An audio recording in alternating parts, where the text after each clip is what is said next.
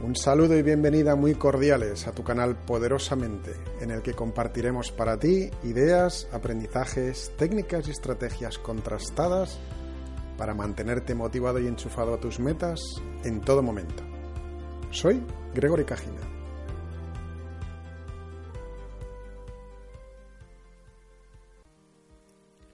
En el capítulo de hoy vamos a hablar de la paciencia. Una de las primeras cosas que debemos tener en cuenta es que nuestra sociedad es víctima de lo que en psicología se llama la falacia del control. Es decir, no solo actuamos con el propósito, la intención de conseguir un resultado, sino que además esperamos controlar cómo va a ser ese resultado, cuándo va a tener lugar y por supuesto que sea a nuestra máxima satisfacción.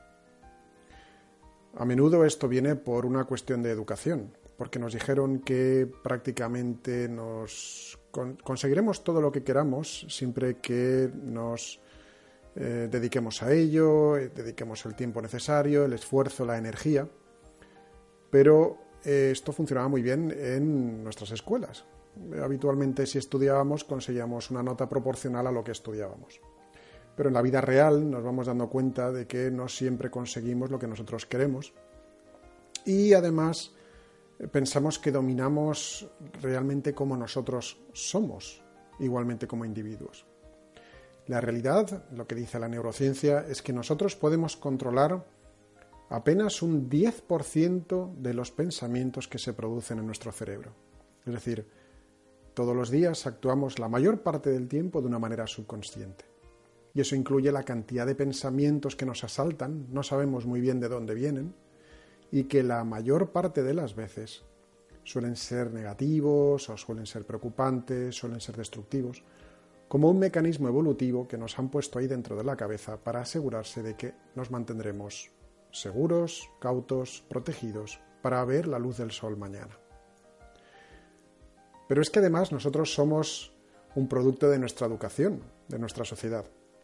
Y en realidad nosotros podemos controlar apenas lo que hacemos y lo que decimos. Pero esos, esas acciones y esos, esas maneras de hablar, lo que hacemos y lo que decimos, como son un producto de nuestra sociedad, son, son limitadas. no, no podemos estar haciendo lo que siempre queremos y diciendo lo que nosotros queremos. Hay una serie de reglas sociales, por un lado, y por otro lado, si tuviéramos la capacidad o el completo libre albedrío de hacer lo que quisiéramos siempre, al final haríamos lo que nuestro cerebro hace cuando tenemos demasiadas eh, opciones, que es no hacer nada. Entonces, en resumidas cuentas, cuando nosotros actuamos en nuestra vida, las decisiones que podemos tomar son limitadas, lo que nosotros podemos decir también es limitado, y ni siquiera podemos controlar lo que nosotros pensamos, pues como decimos solo es un 10%. Si a eso le añadimos una cierta fijación o expectativa de que podemos controlar además cuál es el resultado de lo que nosotros hacemos y decimos, entonces tenemos los ingredientes perfectos para sentirnos impacientes. ¿Cuáles son las consecuencias de esta impaciencia? Pues por un lado, obviamente, estrés. Cuando nosotros nos empezamos a sentir frustrados porque no podemos controlar algo, nuestros niveles de estrés suben porque nuestra impaciencia sube. Cuando eso sucede, nuestros niveles de cortisol en sangre empiezan a elevarse y eso merma nuestra capacidad de pensar. Es decir, nos volvemos un poco más irracionales, un poco menos pensantes. Supongo que ya os habrá sucedido en el pasado que cuando habéis tomado decisiones de una manera impulsiva, de una manera impaciente, muchas de aquellas ocasiones nos hemos acabado arrepintiendo, porque nuestras decisiones no fueron pensantes, no fueron racionales, fueron básicamente emotivas, emocionales, impulsivas, impacientes. Obviamente, cuando tenemos un resultado entonces que nos frustra, porque mm, decidimos en su momento tomar la decisión de una manera impulsiva, entramos en un círculo vicioso porque de repente nos damos cuenta que el resultado no nos agrada, nos frustra más aún, nos vuelve más impacientes, incluso merma nuestra autoestima. Empezamos a pensar que quizás no hemos sido muy inteligentes, que hemos sido muy tontos, que nos hemos precipitado, que no tenemos la paciencia que todos sabemos que debemos tener, pero que a la hora de la verdad nos falla.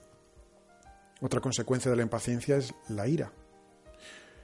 Cuando nosotros tenemos la sensación de falta de control sobre el resultado, muchas de las veces empezamos a enfadarnos o incluso llevarlo al extremo máximo de la ira y desafortunadamente tendemos a airear nuestra ira precisamente con aquellos a los que más queremos o aquellos que ni siquiera tienen nada que ver con la situación.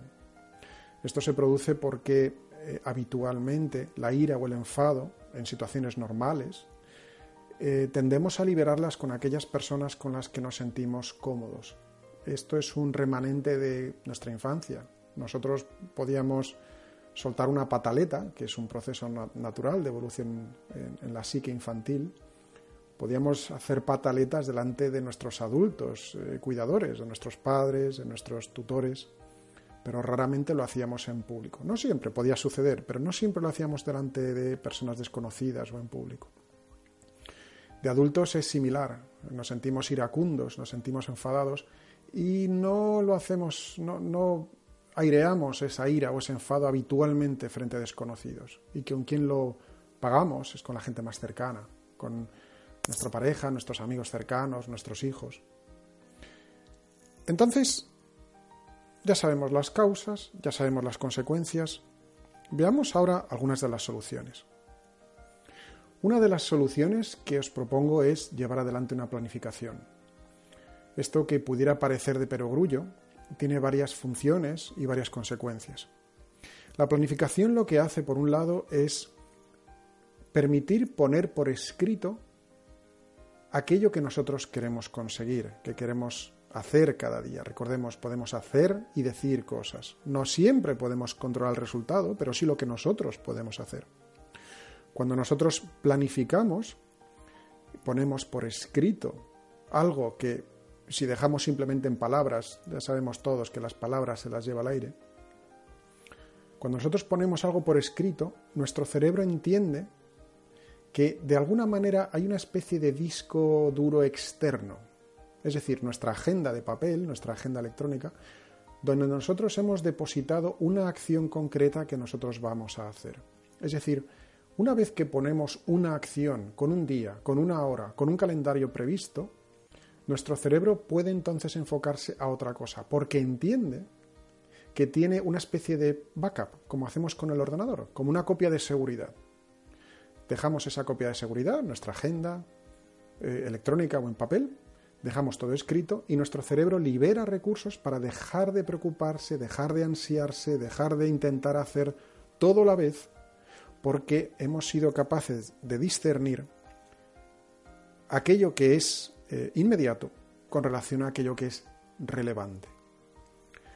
Por otro lado, eh, otra de las ideas no es solo planificar hacia adelante, es decir, qué vamos a hacer eh, este día, qué vamos a hacer esta semana, este mes o este año, mejor todavía, sino que es importante también revisar hacia atrás cuáles han sido los avances concretos que hemos ido logrando gracias a esa planificación es frecuente que todos tengamos una agenda y una vez que vayas haciendo cosas, las vas tachando, digamos que de alguna manera las borras de tu agenda porque ya no te preocupan, es algo que tenía que haber sucedido esta mañana o ayer o el mes pasado, y las olvidamos. Pero a veces cuando nos sentimos impacientes es porque no tenemos una perspectiva de real de cómo estamos, de hecho, avanzando, por ejemplo, en un proyecto concreto. Sin embargo, si realizas esa especie de planificación hacia atrás o de validación de los avances reales que se están produciendo, entonces cuando nos sentimos impacientes podemos recurrir a ellos. Oye, pero ¿qué llevo conseguido, hecho, realizado hasta ahora? Te permite contrastar que en realidad estás más avanzado de lo que realmente pensabas. Te permite descargar preocupación por lo que te queda por hacer, porque ya llevas bastante camino hecho. Esto nos permite además reforzar nuestra autoestima, nuestra autoconfianza, porque nos estamos demostrando a nosotros mismos que estamos avanzando. No nos estamos engañando a nosotros mismos, ni en un sentido o en otro, ni porque llevamos demasiado hecho, ni porque no tenemos nada hecho, sino que lo contrastamos de una manera objetiva. Estos han sido los avances, estos están siendo los avances. Por otro lado, otra de las ideas es mantener una cierta perspectiva. Usar el tiempo como filtro. Como dicen, el tiempo lo cura todo. El cerebro además está hecho para que con el tiempo vaya purgando aquellas cosas que en nuestro pasado pues mm, fueron desagradables y los momentos, los momentos de impaciencia no suelen ser agradables. Si recordamos, por ejemplo, en nuestra infancia, las veces en las que hemos sido impacientes, realmente recordamos muy, muy pocos momentos. Y muchas de esas veces ni siquiera sabíamos por qué estábamos impacientes. Si resulta que nosotros podemos mantener una perspectiva a lo largo de la vida, en el gran paisaje de nuestra vida, si vamos a vivir 80, 90 años, la situación a la que me estoy enfrentando ahora, hoy, ¿es realmente urgente? ¿Es realmente inmediata? ¿Necesita ser hecha? Si dentro de 30, 40, 50 años mirara atrás, ¿me sentiría igualmente impaciente? ¿Qué pasa si no se consigue lo que yo quiero? ¿Realmente es tan dramático? ¿Realmente se va a echar a perder todo? Hay un ejercicio que es ¿qué pasa si esto no sucede? Y una vez que tengamos una respuesta es volver a preguntar ¿y qué pasa si esto no sucede? Y de nuevo, una vez más, ¿y qué pasa si esto no sucede? Y al final nos encontramos que magnificamos las consecuencias hasta el extremo de pensar lo peor que nos podría pasar. Si es que la tarea que tenemos que llevar adelante hoy o la persona que tenemos delante no nos atiende de inmediato, no llevamos adelante la tarea de inmediato. Si mirando hacia atrás, imaginémonos que tenemos esos 80, 90 años, y mirando hacia atrás, pensamos que lo que tenemos que hacer o lo que nos causa impaciencia es importante que se lleve a cabo, entonces, por supuesto, actúa. Pero si mirando hacia atrás nos da la sensación de que tampoco es tan crítico o tan crucial, planifícalo, ponle un día, ponle un calendario y olvídate de ello hasta que te llegue ese día. Por otro lado, otra de las ideas es practicar a ser paciente. ¿Y cómo se puede usar esto? En otro capítulo hablamos de la procrastinación, ese magnífico arte que tenemos de ser vagos, de decidir ser vagos y posponer a mañana algo que perfectamente podríamos hacer hoy.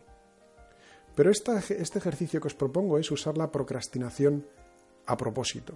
Es decir, pospon lo que puedes posponer. Planifícalo, ponle un día, ponle una fecha, un calendario, una semana y olvídate de ello.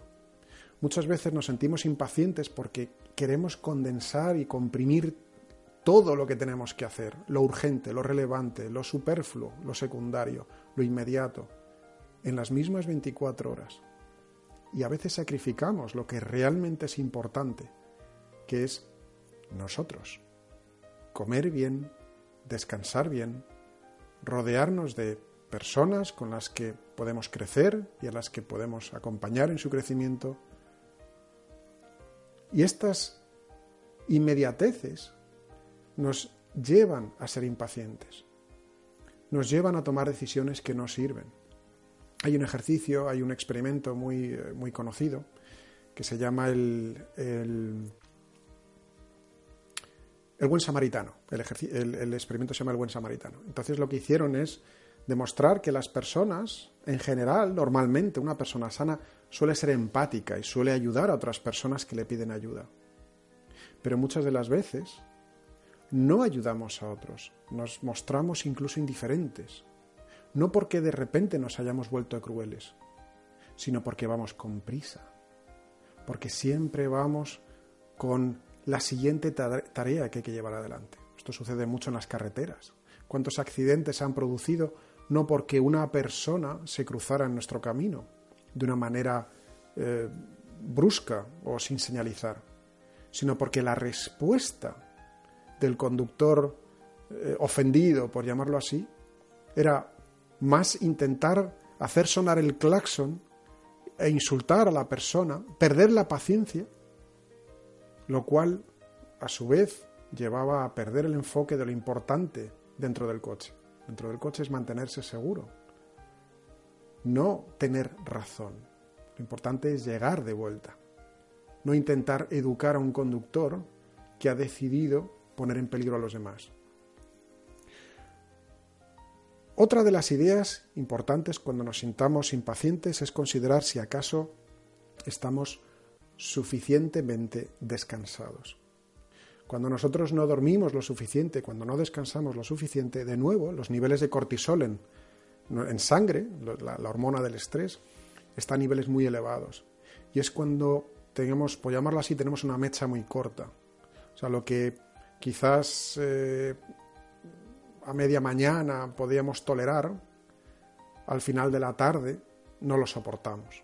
Entonces lo importante es pensar, me siento impaciente, tengo de repente mucha prisa, me estoy empezando a ofuscar. La pregunta es, ¿estoy descansado? ¿Estoy tenso? ¿Tengo que quizás salir a hacer ejercicio? Claro, la tarea no es que se haga precisamente mientras nosotros salimos a correr o a salir en bicicleta pero nuestra actitud cambia después de hacer ejercicio. Y quizás esa tarea ya no lo veamos tan urgente, tan perentoria, tan inmediata. Otra de las ideas es no tomarnos las cosas personalmente. Si el coche se avería, no lo ha hecho a propósito. Si el vídeo está tardando algo en cargar, no lo está haciendo a propósito. Las personas que tenemos delante, que quizás no respetan nuestro tiempo, son también personas que como tú, como yo, tienen sus frustraciones, tienen sus, días malos, tienen sus momentos de impaciencia. Quizás esté ahí y no quiere estar ahí. Entonces, en ese sentido, de la misma manera que nosotros podemos hacer que otras personas se vuelvan impacientes, seamos empáticos. Intentemos comprender que esa persona la mayor parte de las veces. No ha nacido ahí, no está puesta ahí, no ha conseguido un trabajo ahí para intentar hacer nuestra vida miserable. El universo no está puesto ahí para hacer nuestra vida miserable. Si nosotros somos lo que es, los que quizás a veces estemos haciendo que otras personas se vuelvan impacientes, pues aprendamos también a respetar su tiempo, a sus preocupaciones, sus preocupaciones, ser empáticos con ellos. Si decimos que hemos quedado con ellos a las 6, pues estemos ahí a las 6 menos 5.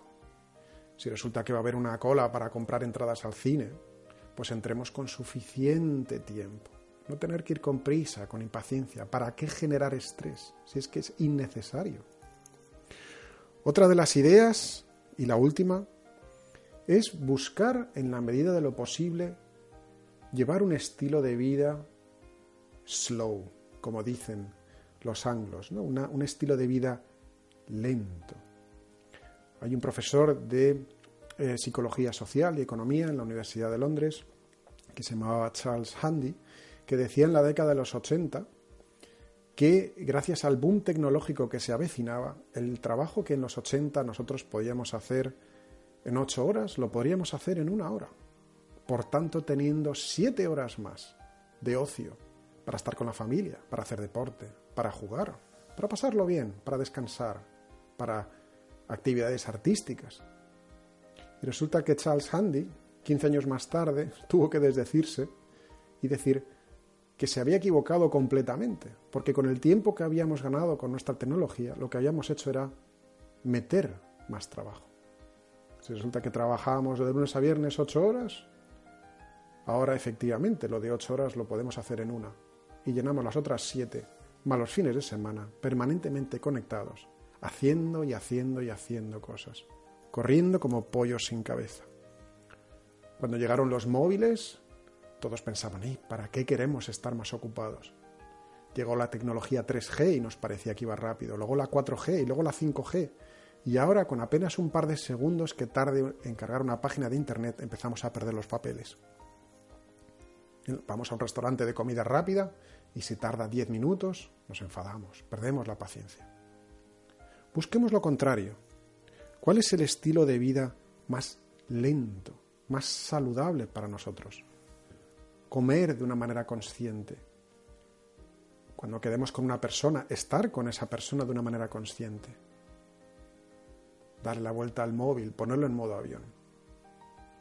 Cuando estemos compartiendo tiempo con otra persona. Dediquémosle tiempo a esa persona.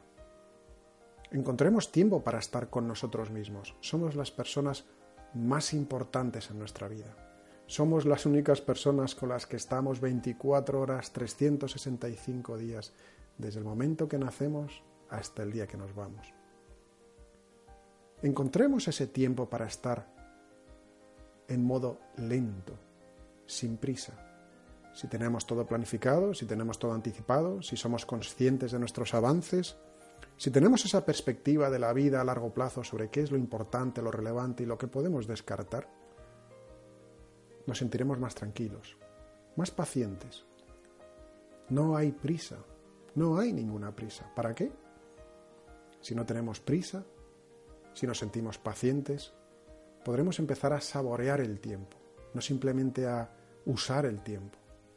Disfrutar el paisaje, disfrutar de pequeños viajes, disfrutar de la gente que hoy está y que quién sabe, mañana ya no. Disfrutemos de cada momento. Vivamos un poco más lentamente. No caigamos en la trampa de nuestra sociedad de que más rápido es mejor. Muchas veces, menos no solo acaba siendo por ser más, sino mejor.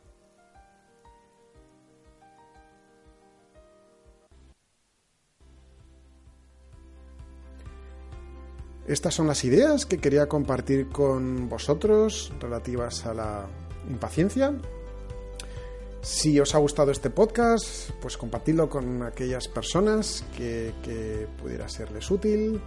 Si queréis valorar también este podcast o realizar comentarios, aquí estaremos para vosotros y pronto con un nuevo capítulo. Muchas gracias, muchos éxitos. Un saludo muy cordial. Soy Gregory Cajina.